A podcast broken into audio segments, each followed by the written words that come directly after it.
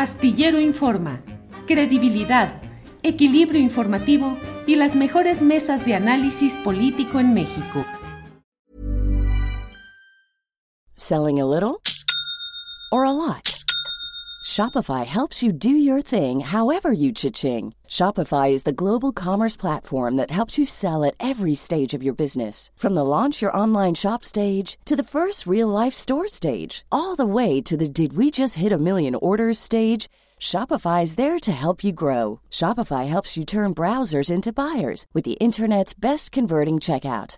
36% better on average compared to other leading commerce platforms because businesses that grow grow with Shopify. Get a $1 per month trial period at shopify.com/work.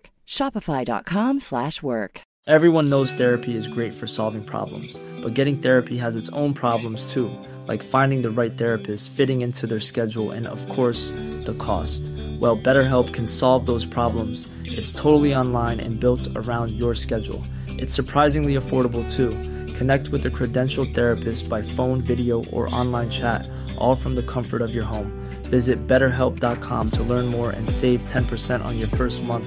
That's BetterHelp, H E L P. Bien, ya estamos aquí listos en esta mesa de seguridad. Gracias por la espera de un par de minutitos. Víctor Ronquillo, buenas tardes. Hola, buenas tardes. ¿Qué tal, a Guadalupe? Hola, mi querido Ricardo Ravelo, y un saludo para nuestro público. Gracias, Ricardo Ravelo. Buenas tardes. Hola, ¿qué tal, Julio? Buenas tardes. Un saludo para ti, para Víctor, para Guadalupe y también para la audiencia. Guadalupe Correa Cabrera, buenas tardes. Muy buenas tardes, Julio. Eh, muy contenta de estar aquí contigo, con Víctor y con Ricardo, como todos los jueves a las 2 de la tarde. Gracias. Mm, les invito a que platiquemos un poco acerca de lo que implica la visita mañana a México, según a Estados Unidos, según lo que se ha anunciado, de una delegación mexicana para ir concretando los acuerdos sobre migración provenientes de la anterior visita encabezada por el secretario de Estado Anthony Blinken. Eh, ¿Qué implica y cómo va México? Porque hay preocupación y hay incluso la reunión del presidente Biden con dirigentes republicanos que están presionando y uno de ellos, Guadalupe, incluso decía, eh, sí, Ucrania, sí el apoyo eh, para Ucrania, pero frontera, frontera, frontera. Queremos saber qué va a hacer el gobierno de Estados Unidos para frenar la migración eh, que cruza México y llega a aquel país. ¿Cómo ves este tema, Guadalupe? Sí, claro que sí, Julio. Creo que eso es muy interesante, muy importante. Hace un par de semanas, eh, miembros del Partido Republicano estuvieron en la frontera México-Estados Unidos eh, haciendo toda una serie de, de señalamientos eh, para hacer también una especie de presión para eh, intercambiar, digamos, apoyos para ciertas cuestiones a cambio de la cuestión fronteriza. Eh, dinero para continuar la participación de Estados Unidos en la guerra en Ucrania, eh, este, a cambio de reforzar las acciones en la frontera, siempre hablando de los temas de narcotráfico, coyotaje, violencia, los carteles vinculados a terrorismo, magnificando la, situación, presentándola como un tema de frontera, no como un tema que tiene raíces mucho más profundas, que tiene que ver con la política estadounidense eh, de migración y también con la necesidad que tiene Estados Unidos de mano de obra no calificada y con toda la explotación que ya hemos platicado en muchas ocasiones. Absolutamente, México pues va a ser el puerquito de Estados Unidos durante el periodo electoral de los Estados Unidos. Vamos a, tenemos nosotros muchas cuestiones que, discutir en el 2024 para nuestra elección de, este año, pero también vamos a tener que que tener, poner mucha atención a la campaña donde Donald Trump o quien esté en el Partido Republicano que va a tener, que va a ser parte de este movimiento trumpista, si es Nikki Haley, si es Ron DeSantis, finalmente vamos a tener trumpismo y el trumpismo, uno de los pilares de este movimiento social, tiene que ver con la frontera, tiene que ver con cerrarla, tiene que ver con limitar el paso a la migración supuestamente, aunque también se, se aceptan a los migrantes, obviamente se vive de eso, pero, pero, el, pero el discurso va a ser muy fuerte y es muy probable que Estados Unidos elija un gobernante republicano. Ahora bien, la administración Biden está muy consciente de eso y muy probablemente se esté ya teniendo varios acercamientos con la administración de Andrés Manuel López Obrador para que eh, este, pues realmente se mande a la Guardia Nacional. Y ya de hecho se está mandando a la Guardia Nacional. De hecho, el día de hoy vamos a hablar de lo que sucede probablemente en Chiapas con la presencia de grupos paramilitares, supuestamente narcotraficantes. La Guardia Nacional y las Fuerzas Armadas se encuentran en el sur de México. México va a ser, pues muy probablemente, o como ha sido, como ha sido de unos, un tiempo a la fecha, pues la frontera realmente. Nosotros estamos pagando por el muro y bueno, tenemos también toda la construcción de mega obras, este reordenamiento territorial. El ejército, Andrés Manuel López Obrador en el 2024 quiere eh, realmente hacer, hacer efectivo este, este deseo que tenía de, eh, de tener al, al ejército. Eh, a, a la Guardia Nacional como parte de la Secretaría de la Defensa Nacional, que lo dijo que este año lo quería hacer, para hacer esto. Entonces vamos a ver qué, qué, es lo que sucede, pero muy probablemente México va a, a, acordar este, mantener al ejército en frontera. Bien, gracias Guadalupe. Víctor Ronquillo, ¿qué tanto este tipo de giros que pueden darse en política migratoria puede acelerar los ánimos uh, eh, reactivos de pobladores que dicen ah, nada de migración, hay que cerrar la puerta a los migrantes y en países eh, de Europa incluso el ascenso de, de la derecha ha estado asociado a esa reacción de pobladores que a lo mejor no tenían mucha eh, interés en apoyar posturas conservadoras, pero ante el flujo de migrantes y los problemas derivados de ahí, cambian y apoyan políticas restrictivas de derecha y de ultraderecha. ¿Qué opinas, Víctor? Bueno, mira, el asunto este de la discriminación, el tema también del señalamiento y la criminalización de los migrantes es una realidad terrible en nuestro propio país, ¿no? Y a eso corresponde una política pública fallida en este tema, ¿no? Una política pública que lamentablemente ha seguido las instrucciones establecidas por el Pentágono, por el complejo militar industrial, por los intereses del sistema capitalista en última instancia, y corresponde a una estrategia no solamente de Estados Unidos, sino una estrategia global. En esa estrategia global, las fronteras se han corrido hacia el sur y lamentablemente eh, el gobierno mexicano ha realizado una labor del border patrol, ¿no? De border patrol, de eh, mm, lo que encontramos ahora es una estrategia de contención y día con día vemos la acción del Instituto Nacional de Migración, del Ejército, de la Guardia Nacional, en lo que dicen ellos es el rescate de los migrantes. Esto, esto ha sido absolutamente ineficaz porque al final de cuentas también encontramos las condiciones en que estos migrantes eh, se encuentran aquí en la Ciudad de México, en la Plaza Giordano Bruno, cómo se encuentran en Tijuana, en algunas ciudades de Tamaulipas y de Sonora, eh, fronterizas, en condiciones extremas de sobrevivencia, ¿no? Y la militarización de la frontera continúa.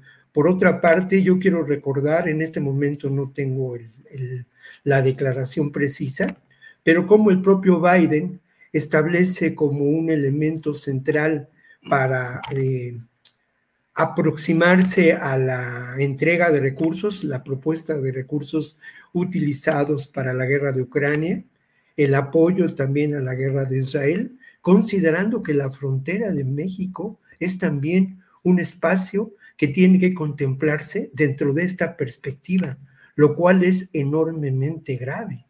Una zona en guerra y es así como lo han expresado o como lo expresa el discurso de los republicanos, ¿no? Creo que lamentablemente eh, lo que en un momento dado fue pues una pugna en, dentro del propio gobierno mexicano con quienes eh, buscaban nuevas formas de expresión a esa política migratoria. Y yo lo lamento por Alicia Bárcenas, que es alguien a quien respeto mucho, pero lo que prevalece y lo que en los últimos, en las últimas semanas se ha dado es esa literalmente ¿eh? cacería de migrantes para su rescate. Y obviamente el incremento de la presencia de eh, militares en Chiapas, de la Guardia Nacional, eh, es, es, es, alarmante, ¿no?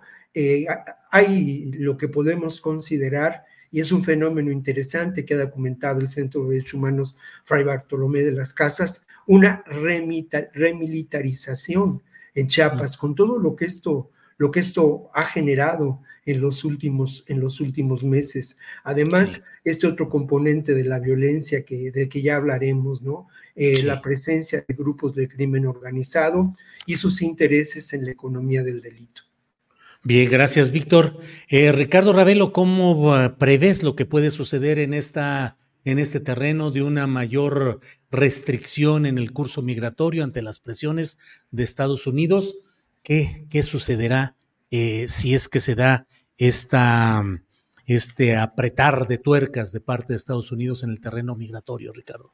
Sí, eh, mira, Julio, yo lo que observo es que no se puede hablar solamente de migración, es decir, si el gobierno de Estados Unidos quiere frenar la migración, necesita ejercer una presión eh, pues mucho más fuerte hacia el gobierno mexicano para enfrentar el tema criminal. Es decir, no hay que olvidar que el, tráfico humano es uno de, las, de, los 20, de las 20 actividades delictivas con las que opera la delincuencia organizada. De tal suerte que si no se combate al crimen eh, frontalmente, pues no se va a poder frenar la migración porque este es uno de los negocios bollantes de las organizaciones criminales, donde también yo lo he denunciado, eh, es un negocio eh, donde por desgracia participan funcionarios públicos, secretarios de gobierno, miembros de la Guardia Nacional, eh, militares, policías, este, y, cobran muy bien, es decir, desde que los migrantes cruzan la frontera, este, prácticamente ya, ya, ya hay este, con, contacto para realizar los pagos para pasar por distintas entidades. Las mujeres se quejan, eh, hay incluso denuncias ante organismos internacionales de que cuando cruzan por México casi es violación segura, dicen ellas. Entonces es un grave problema el que se enfrenta eh, por parte de los dos países porque ni México ha respondido con el tema del combate criminal, que es y, golpeando este, este brazo financiero que es la migración, ni Estados Unidos ha cumplido con, con sus eh, ofrecimientos de inversión en la región. Hay un proyecto y hay una propuesta muy concreta del gobierno mexicano eh, que tiene que ver con las inversiones. Este, hace algunos meses el presidente López Obrador hizo visitas, realizó varias visitas a distintos países de Centroamérica, precisamente para dialogar con los presidentes respecto de este planteamiento que se iba a hacer a Estados Unidos para resolver o tratar de eh, atenuar el asunto de la migración, porque eso no se va a resolver. Simplemente lo pueden controlar, lamentablemente lo están haciendo por la vía de la fuerza, de la coerción, como dice Víctor, militarizando la frontera del sureste, usando a la Guardia Nacional como valla y pues a veces hasta con uso de, eh, fuerza excesiva, eh, violando incluso los derechos humanos de los migrantes. Este, creo que esta situación tiene que empezar por el combate frontal al crimen y Estados Unidos, si quiere realmente un, digamos, un descenso de la migración, este, pues tendrán que replantear un, el proyecto, pero enfocado al combate criminal. Sin combate criminal difícilmente va a haber solución a este tema. Creo que es, un asunto muy difícil por los acuerdos que hay con crimen organizado y por toda la red de funcionarios policías y militares, como lo dije hace un momento, involucrados en este negocio que como lo dije hace un momento es muy bollante y es muy difícil, es una red muy compleja y desactivar eso pues no va a ser nada sencillo. Bien, gracias. Eh, sí, Guadalupe, adelante, por favor. Muchas gracias. Solamente quiero hacer un, señalamiento importante derivado de lo que dijo Ricardo Ravelo con relación a estas migraciones, muchas veces guiadas. Eh, antes de que sucediera esta llegada de los, este, de los republicanos a la frontera y que se empezara a dar este jaloneo, digamos, o este intento de, de negociación entre republicanos y el, y el, y el gobierno del presidente Joe Biden, también llegó una caravana una caravana guiada por las mismas personas que las han guiado, este, que, que operan en, en, el sur de México, que operan en la ciudad de Tapachula. Eh, estoy hablando de Pueblos Sin Fronteras, estoy hablando de los aliados de Pueblos Sin Fronteras, y es interesante cómo llegan las caravanas y, también, y, la, y la, caravana se, se, desarticula, ¿no? Este, con ayuda ya, ya con un quizás con un pacto con el gobierno de México, pero es interesante también que no se va a terminar con estas migraciones porque las causas de raíz no se terminan. Y además existen otras fuerzas que también organizan, porque en Estados Unidos se reciben a los migrantes de forma irregular, se recibe a los migrantes para que no puedan regularizarse en Estados Unidos, no se pasa una reforma comprensiva, no se dan estas eh, negociaciones que se deben de dar dentro del Congreso de los Estados Unidos para realmente solucionar el problema eh, de de lo que es un sistema migratorio roto, un sistema de asilo roto. Y bueno, al final quien queda son los migrantes, pero siguen llegando los migrantes, siguen eh, las ONGs apoyando estas migraciones irregulares y al final se les deja pasar, pero sin una legalidad. Y esto es muy peligroso y esto no se discute y por el otro lado también se selecciona, dado que tenemos la militarización del sur de México y se selecciona quienes son probablemente los más fuertes o, el, o el estar ahí realmente sí es una una supuesta contención, pero los migrantes siguen llegando, ¿no? Pero les cuesta más caro y esto favorece la, la, creación y la fortificación de lo que se llaman las redes de tráfico humano. No solamente son coyotes, no solamente son traficantes, son redes de tráfico humano. Bien, gracias Guadalupe. Víctor Ronquillo, ya lo tocábamos uh, en anterior intervención, el tema de Chiapas, donde campesinos se enfrentaron a militares en Chiapas.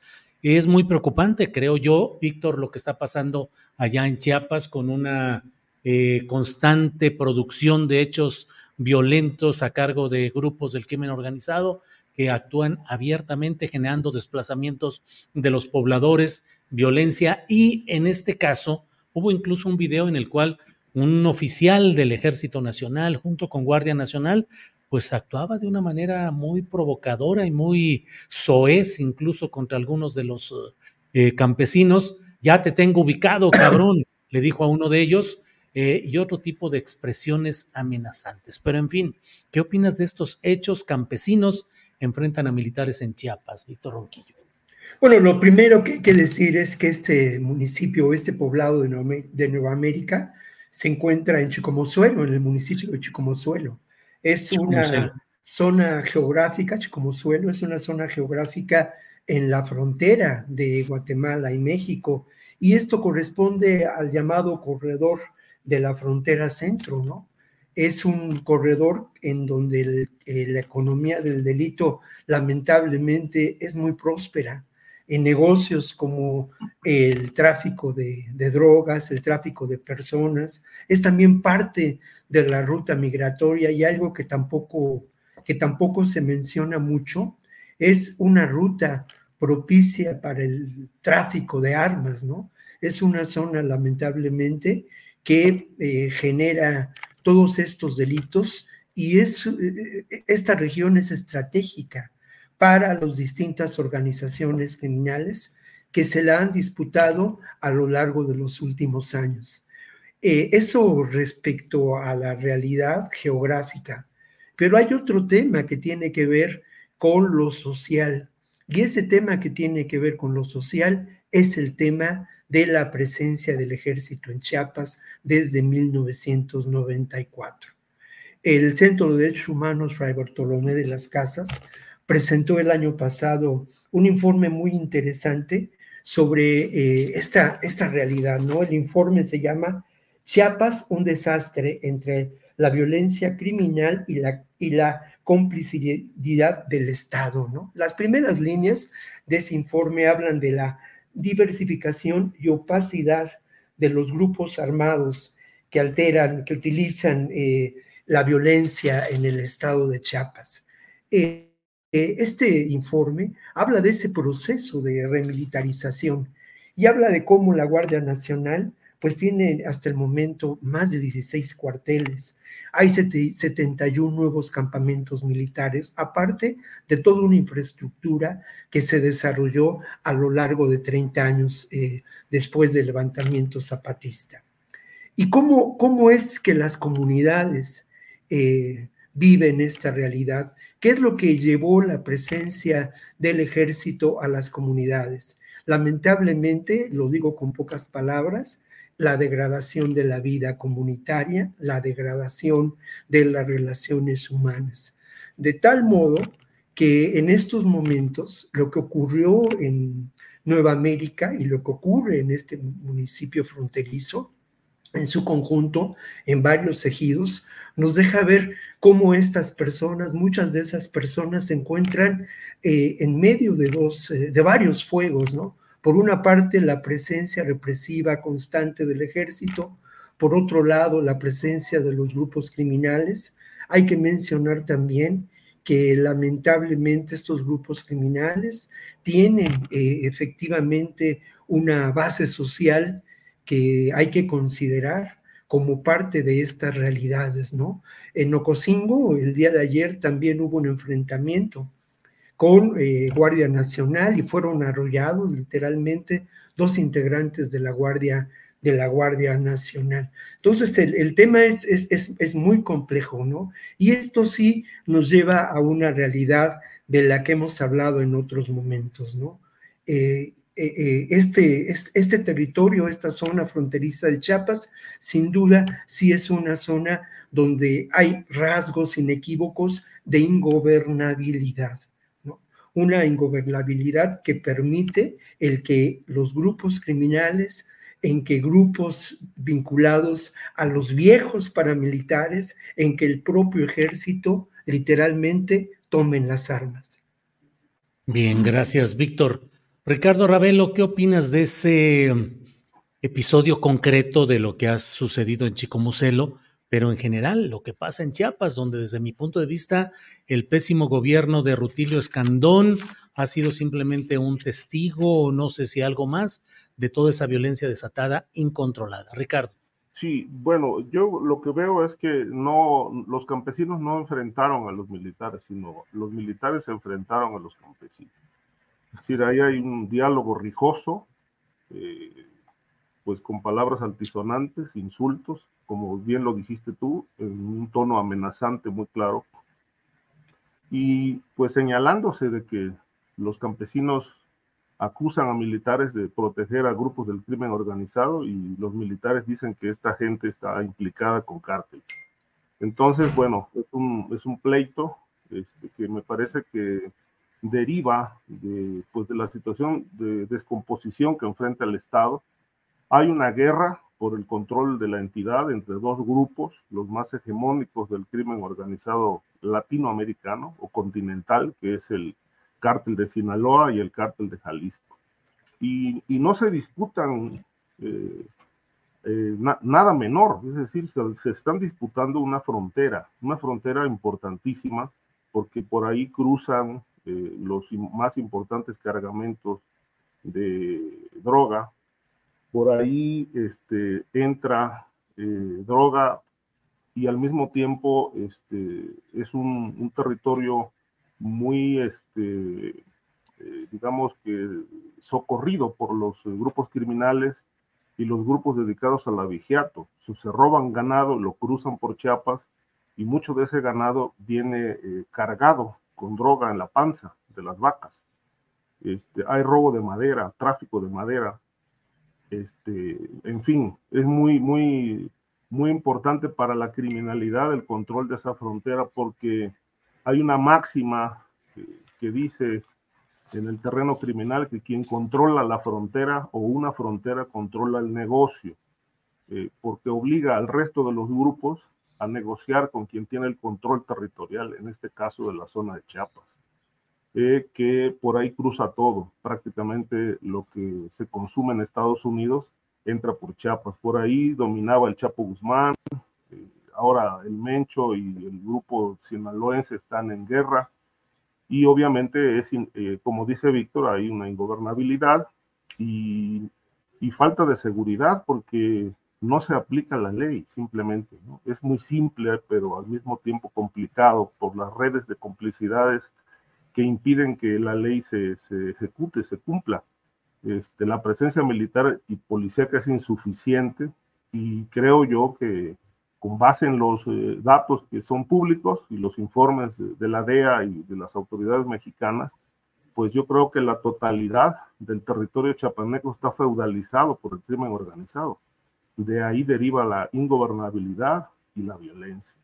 Entonces, este, pues es un, es un polvorín, este, Chiapas, eh, que en cualquier momento, como ha ocurrido, puede haber un estallido, un enfrentamiento gravísimo y lamentablemente pues la gente más vulnerable es la que más sufre y más padece porque se tiene que desplazar para evitar ser agredida o asesinada. Y pasa lo mismo que en Zacatecas, ¿no? Este, están los, eh, los enfrentamientos del crimen organizado y las autoridades son nada más este, expectantes de este, de este flagelo que está dañando el tejido social, está dañando la convivencia, y que cada vez trastoca más la gobernabilidad, no solamente en Chiapas, sino en buena parte del país. Bien, gracias. Víctor Ronquillo, hechos como el sucedido en estos días en Salamanca, donde una madre buscadora de un hermano desaparecido fue secuestrada y asesinado su esposo y su hijo, que pretendían que intentaron defenderla, fueron asesinados ellos dos y se llevaron a esta buscadora.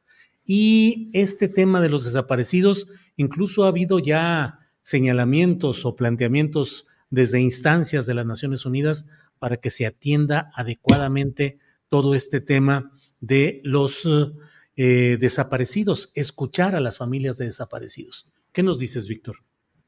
Bueno, lo que la ONU mencionó es algo muy importante. ¿eh? Lo que propuso la ONU es reforzar la institucionalidad y la investigación. Este tema de la institucionalidad me parece clave en estos momentos. Mira, después de la, o como resultado de lo que se dio el año pasado en términos de la presencia, el trabajo de Carla Quintana, que me parece es un trabajo que se tiene que reconocer, que fue ponderable y del que se ha mencionado, resulta por lo menos cuestionado eh, desde la propia mañanera, eh, creo que, esto no, no es del todo justo, ¿no? Y lo que ha pasado ahora es que el Estado mexicano ha manejado una serie de cifras que a mí me, me, dan mucho que pensar, ¿no? Y me dan mucho que pensar no por lo que podemos considerar de falsificación posible de estos datos, porque al final de cuentas hubo todo un proceso que se llevó adelante, sino por los resultados de estos datos, ¿no?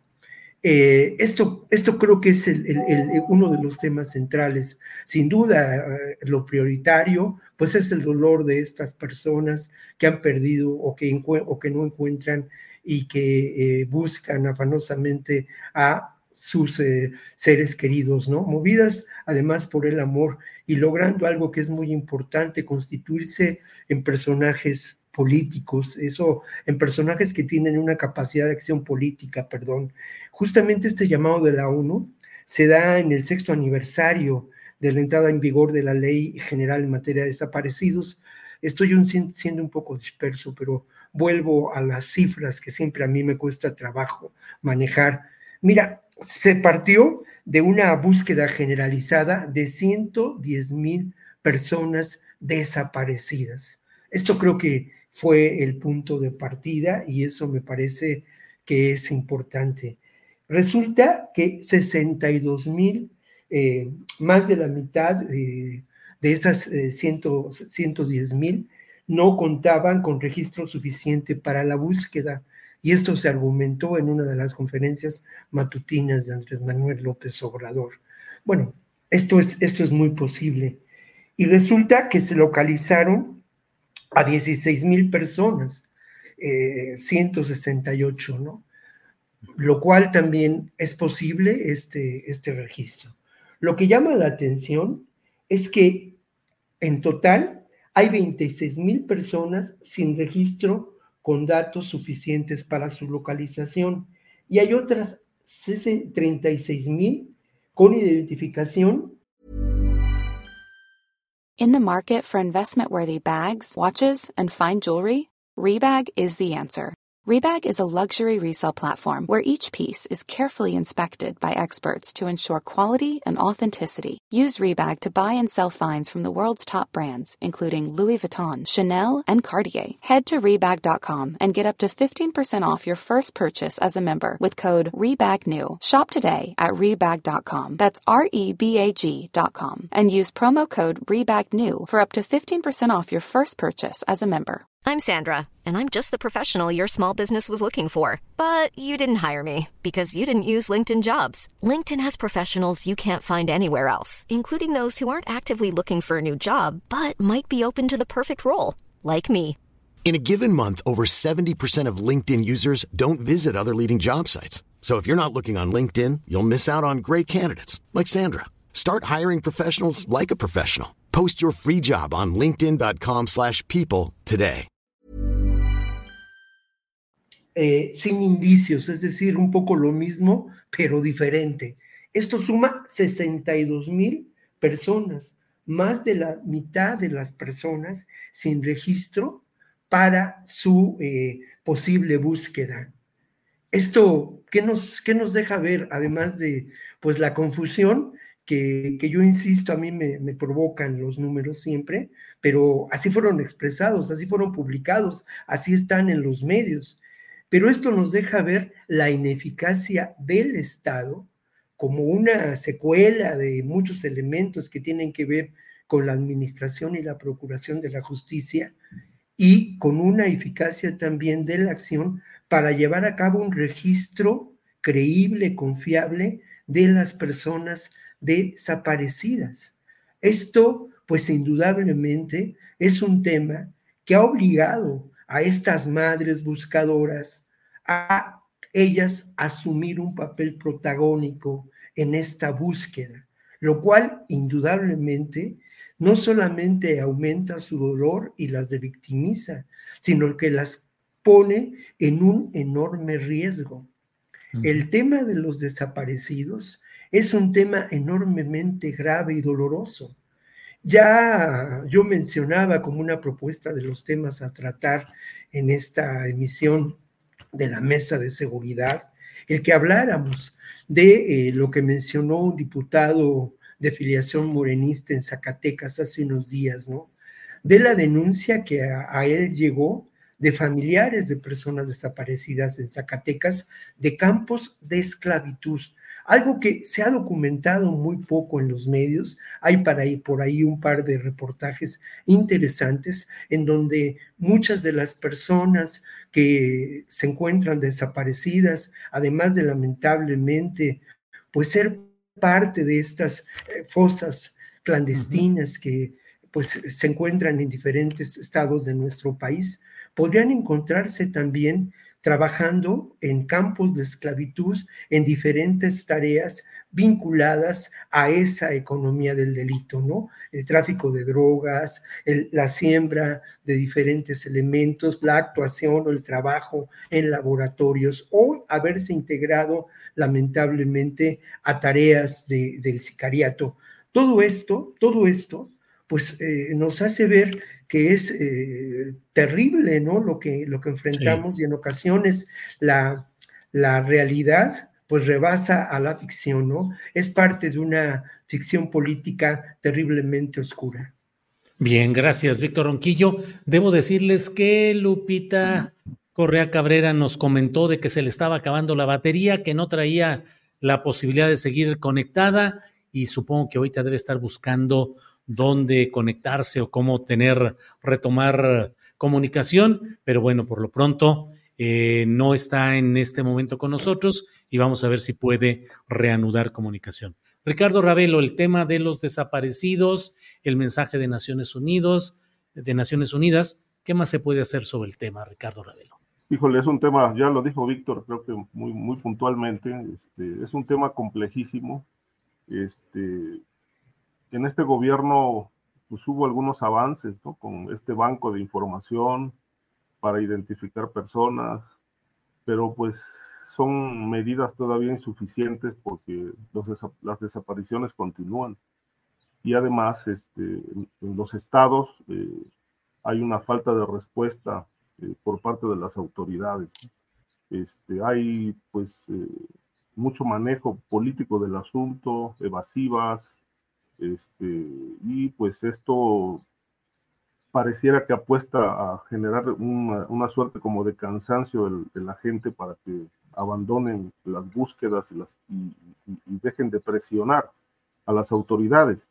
Este, a mí me contó eh, hace como un año la representante de un colectivo llamado Solecito, allá en Veracruz, este, que, encontraron este, por ahí, por la zona de Alvarado, una de las fosas más, más grandes. Había como 200 cuerpos ahí este, enterrados.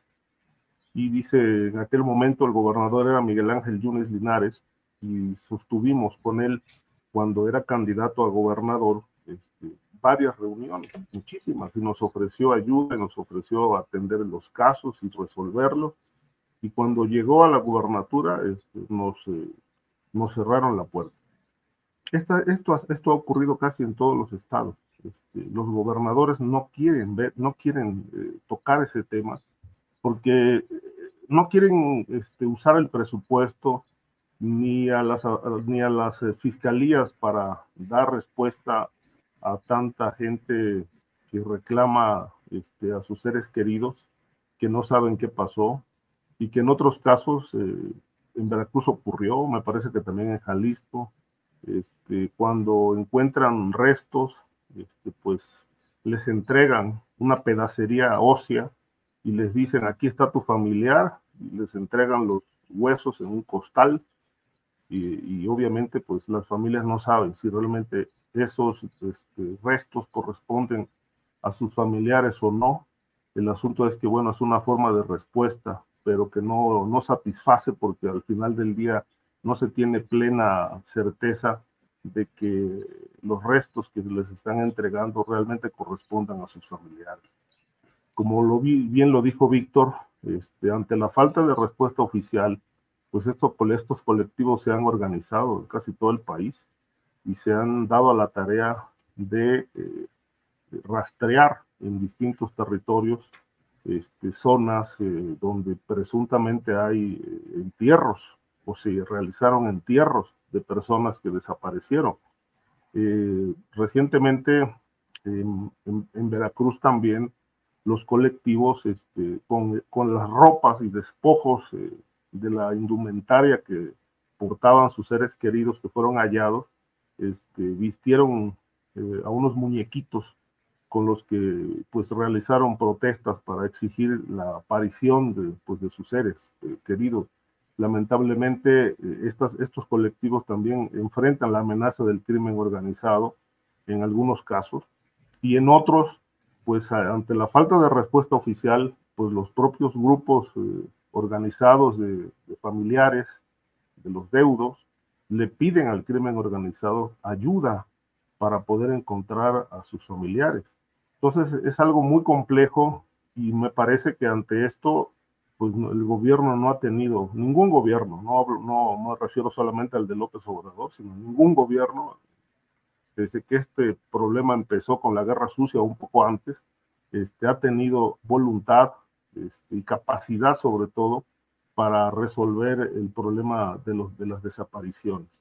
Eh, ha sido un tema que, por desgracia, eh, se, ha robustecido este, la impunidad y creo que pues no hay capacidad eh, ni humana ni presupuestaria, no la ha habido en ningún gobierno de Vicente Fox a la fecha para atender este reclamo que cada vez aumenta más porque claman los deudos la aparición de sus seres queridos y obviamente el gobierno ante esto pues no tiene palabras para responder. Bien, Ricardo, gracias. Eh, Víctor Ronquillo, se cumplen dos años del asesinato de los periodistas Margarito Martínez y Lourdes Maldonado en Baja California. ¿Cómo vas viendo todo ese proceso de los asesinatos de periodistas y la impunidad, concretamente en este caso, Víctor Ronquillo? Bueno, mira, creo que lo que ocurre con este par de casos nos muestran eh, con claridad qué pasa en la práctica del oficio periodístico, con todo lo que implica, eh, en zonas como Baja California, ¿no? Como Tijuana, ciudades como Tijuana. Mira, es eh, muy grave el que de pronto nos encontremos los periodistas eh, en un abandono y en una vulnerabilidad creciente, ¿no? Que pues lamentablemente ha llevado acontecimientos como la muerte de estos dos colegas, ¿no? Y esto no, no es algo reciente.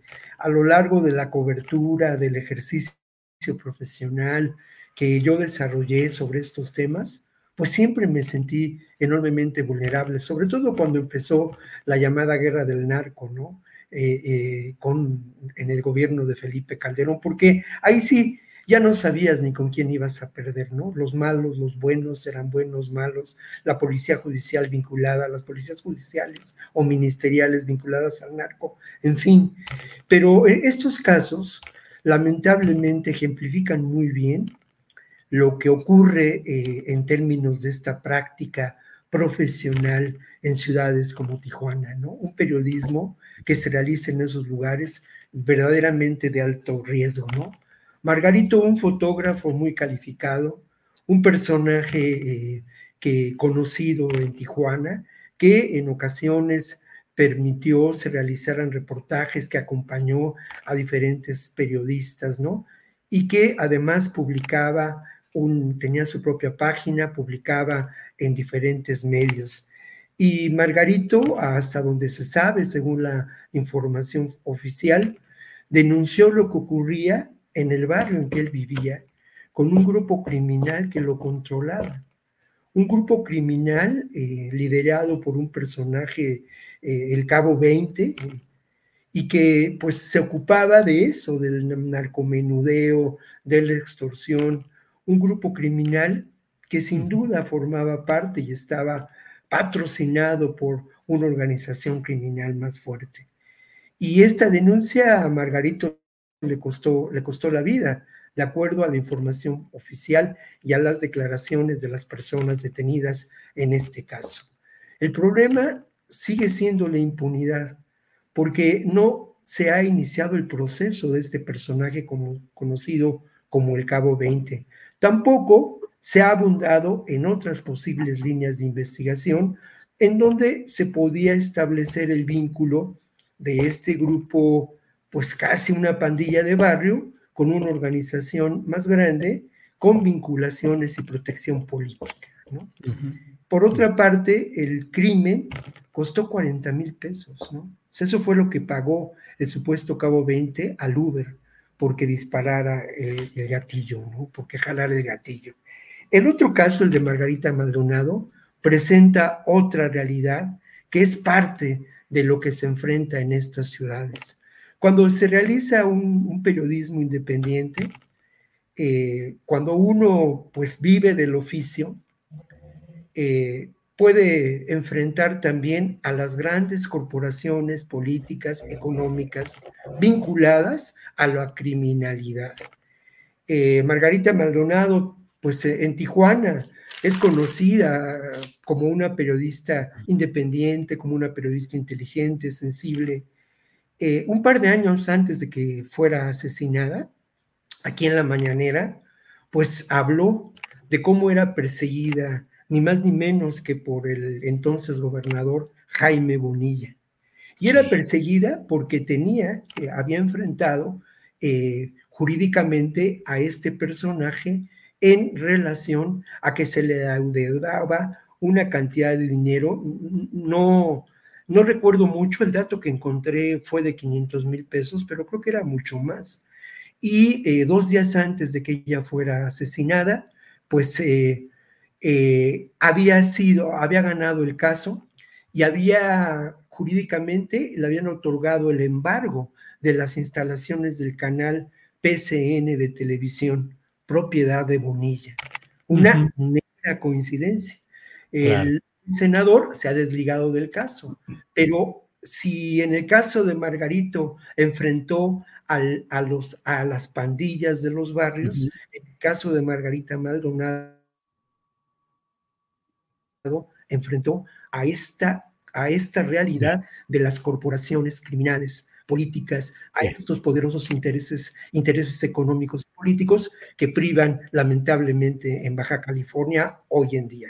Muy bien, gracias. Aviso a la audiencia que vamos a tener una entrevista con Griselda Martínez, la presidenta municipal de Manzanillo, Colima, que está en un marco muy difícil em, relacionado con poderes que tratan de impedir que ella sea candidata a senadora por el partido Morena y en el marco de un conflicto con la propia gobernadora actual de Morena, Indira Vizcaíno, y del padre de ella, Arnoldo Vizcaíno. Em, virtualmente asegura la presidenta municipal de Manzanillo, Colima. Eh, ya lo platicaremos con ella, pero lo que nos han informado es que Mario Delgado le dijo que queda fuera de la contienda por la senaduría. Ya iremos viendo. Terminando esta mesa de seguridad, entramos en una entrevista directa con Griselda Martínez. Eh, Ricardo Ravelo, sí, perdón. Sobre ese punto quiero decirte que no solamente queda fuera de la senaduría, queda fuera de Morena. Eso es lo que ella dice. Y, la razón es la publicación que yo hice hoy en Sin embargo. Le dijeron que es una adversaria política por haber denunciado lo que está pasando al interior de Morena, los vínculos del crimen organizado y los candidatos. Sí. Eh, ese es el fondo del asunto sí, Ricardo, si nos ayudas incluso a tener el contexto de lo que está pasando y lo que fue publicado hoy, sin embargo, bajo tu firma, nada más yo tengo cuidado todavía de lo de la expulsión, porque entiendo que formalmente tendría que ser un acuerdo de la Comisión Nacional de Honestidad y Justicia que tendría que sesionar y demás. Entiendo que puede ser una expulsión de facto, pero no sé si de hecho, si, si jurídicamente ya sea así. Pero Ricardo, ¿qué fue lo que publicaste y que ha generado todo esto, Ricardo? Bueno, lo que yo publiqué es una historia en relación con este, lo que ella vivió eh, cuando era en su primer periodo como alcaldesa. Este, encontró desvíos de dinero, encontró que la policía estaba al servicio de una parte del cártel de Sinaloa y otra de Jalisco, y depuró a las policías, y obviamente luego esto generó confrontaciones con la gobernadora vizcaíno, y en su segundo periodo este, dice que la gobernadora la llevó a ella con un, lavador de dinero del cártel de Sinaloa, eh, empresario de la construcción, para que la financiara. Y le dijo el empresario que pues lo que quisiera, que la oposición ya tenía mucho dinero que él le había dado y que, este, si no le metía dinero eh, iba a perder. Y le ofreció una suma pues muy estratosférica para su campaña lo cual ella rechazó y dijo yo voy a ganar porque tengo méritos y porque he hecho el trabajo eh, social y que esto me basta para ganar la elección. Esto la confrontó con la gobernadora, este, que quería imponer a una aliada suya, una señora de apellido Vallardo, pero a partir de ahí el Centro Internacional de Inteligencia le integró un expediente, le fabricó un expediente se lo entregaron a Santiago Nieto y Santiago Nieto le bloqueó todas las cuentas bancarias del ayuntamiento y de sus familiares.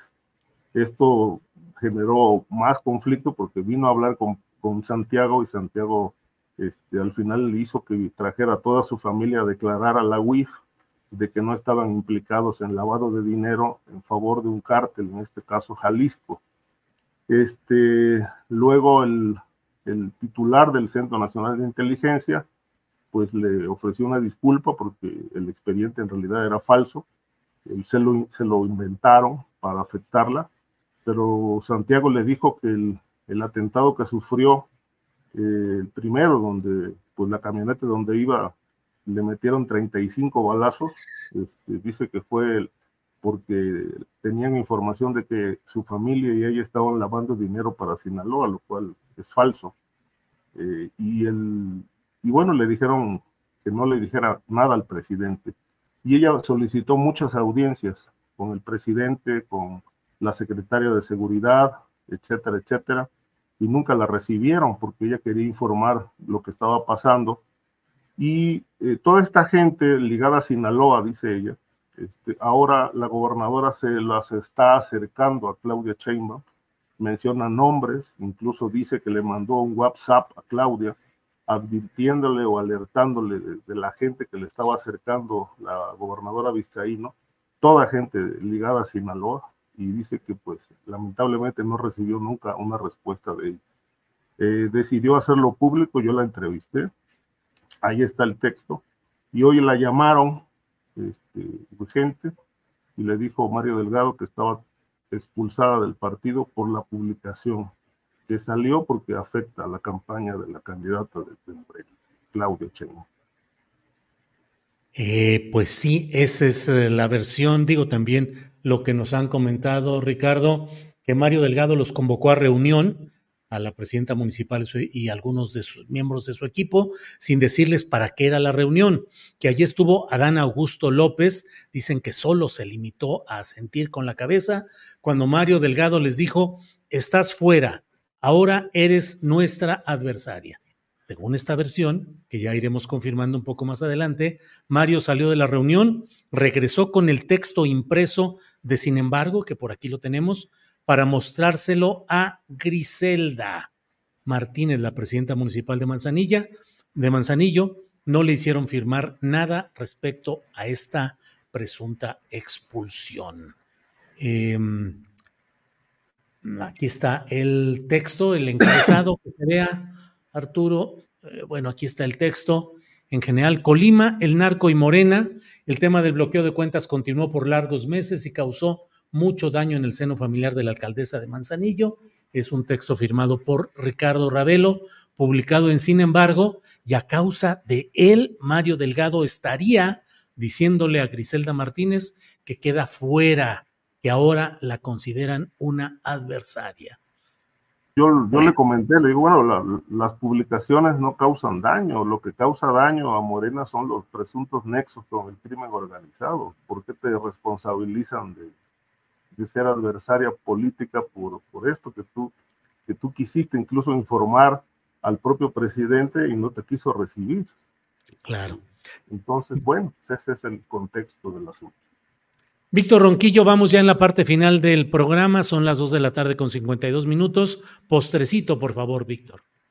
Bueno, un postre muy dulce es que ayer se conmemoraron los 50 años de la Cineteca Nacional de la Ciudad de México y es eh, muy importante mencionarlo y celebrarlo, porque la Cineteca Nacional es uno de los centros culturales más importantes del país. A mí lo que me une a la Cineteca Nacional es francamente el amor al cine y el amor a ese espacio, que es un espacio que tendría que, pues, eh, digamos, tener eh, reproducciones en otros ámbitos como la literatura, como la música, ¿no? Verdaderos centros nacionales, nacionales de arte que estuvieran constantemente vivos y no como ocurre en, aquí en Churubusco, ¿no? Una política cultural muy importante que se ha llevado a cabo a lo largo de 50 años, en donde se ha promovido al cine mexicano, se ha promovido recientemente al cine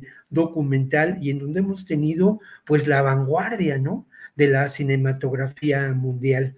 Y ya para, para concluir con, con este promocional que hago a la Cineteca, donde de verdad no, no me interesa invitar a la gente de la a la Cineteca, porque la gente va, más de un millón de personas fueron el año pasado a la Cineteca Nacional y a la Cineteca de las Artes sino más bien compartir con, las personas que nos escuchan el placer del cine y el placer de un espacio como la Cineteca Nacional. Pero decía ya para concluir este promocional, hoy en la noche en, Capital 21, en el programa que pues, nos toca realizar eh, a fondo, vamos a presentar un especial sobre estos 50 años de la Cineteca Nacional, pues está, que está marcado por, por el gozo, ¿no? Yo creo que es una alternativa y una salida en ocasiones a, este oficio mío, a esta obligación de estar narrando historias negras, el pues darle vida a estos lugares, el animarlos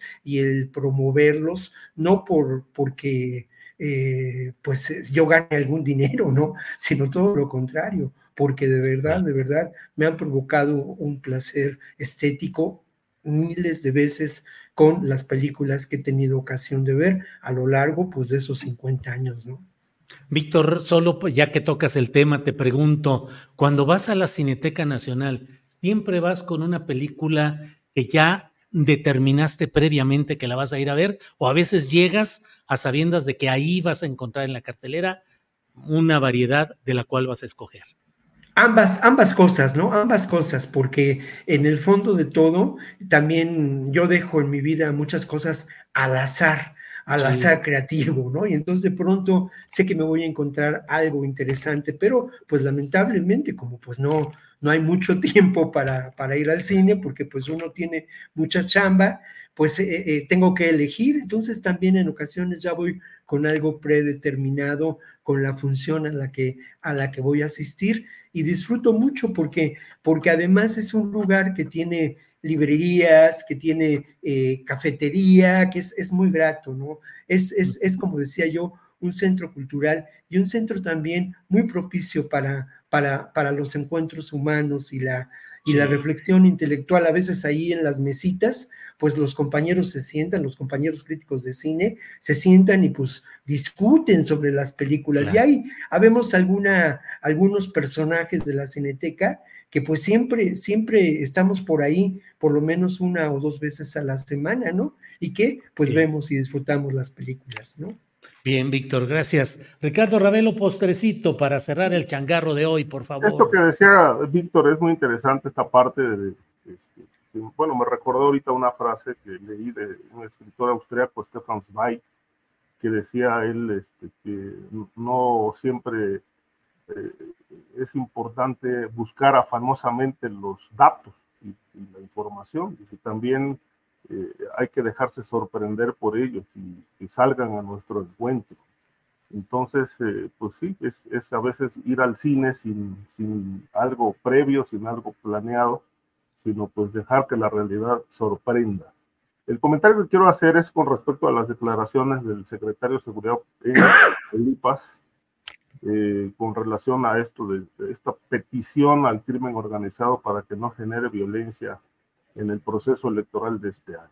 a mí me parece que, pues, eh, ha generado polémica esto porque, pues, una autoridad pidiéndole al crimen que no haga violencia, no genere violencia, pues yo creo que el papel de la autoridad es enfrentar eso y pues poner en paz al Estado para poder llevar a cabo lo, una elección sin violencia, que la gente pueda salir a votar. Este, todo esto parece una invitación a negociar. Hey, no me alteres, yo te dejo trabajar, etcétera, pero nada más respétame estos, estos meses para que no haya violencia en la elección. Mm, es algo sin, sin, antecedentes. Yo creo que el papel de la autoridad es cumplir su función este, de garantizar la seguridad con todos los elementos de la ley y no rogarle al crimen organizado que no genere violencia, como lo dijo el funcionario. Bien, gracias Ricardo. Bien, pues Víctor, Ricardo, muchas gracias. A quienes nos escuchan, recuerden que enseguida vamos a tener una entrevista con la presidenta municipal de Manzanillo, Colima, morenista, quien aspira a la senaduría, pero que dice que Mario Delgado la ha dejado fuera del partido justamente por un texto eh, publicado por Ricardo Ravelo en Sin embargo. Vamos a hablar con ella en un par de minutitos. Por lo pronto, Víctor Ronquillo, muchas gracias y buenas tardes. Muchas gracias, buenas tardes, saludos para, para ambos y obviamente para el público que amablemente nos ha seguido en esta mesa de seguridad. Gracias, Ricardo Ravelo, gracias y buenas tardes. Julio, buenas tardes. Eh, también buenas tardes a, a, Guadalupe, que ya no se pudo conectar. Y gracias a la audiencia que nos siguió, Víctor. Que tengan un buen fin de semana. Gracias, hasta pronto. Selling a little or a lot? Shopify helps you do your thing however you cha-ching. Shopify is the global commerce platform that helps you sell at every stage of your business. From the launch your online shop stage to the first real life store stage, all the way to the did we just hit a million orders stage.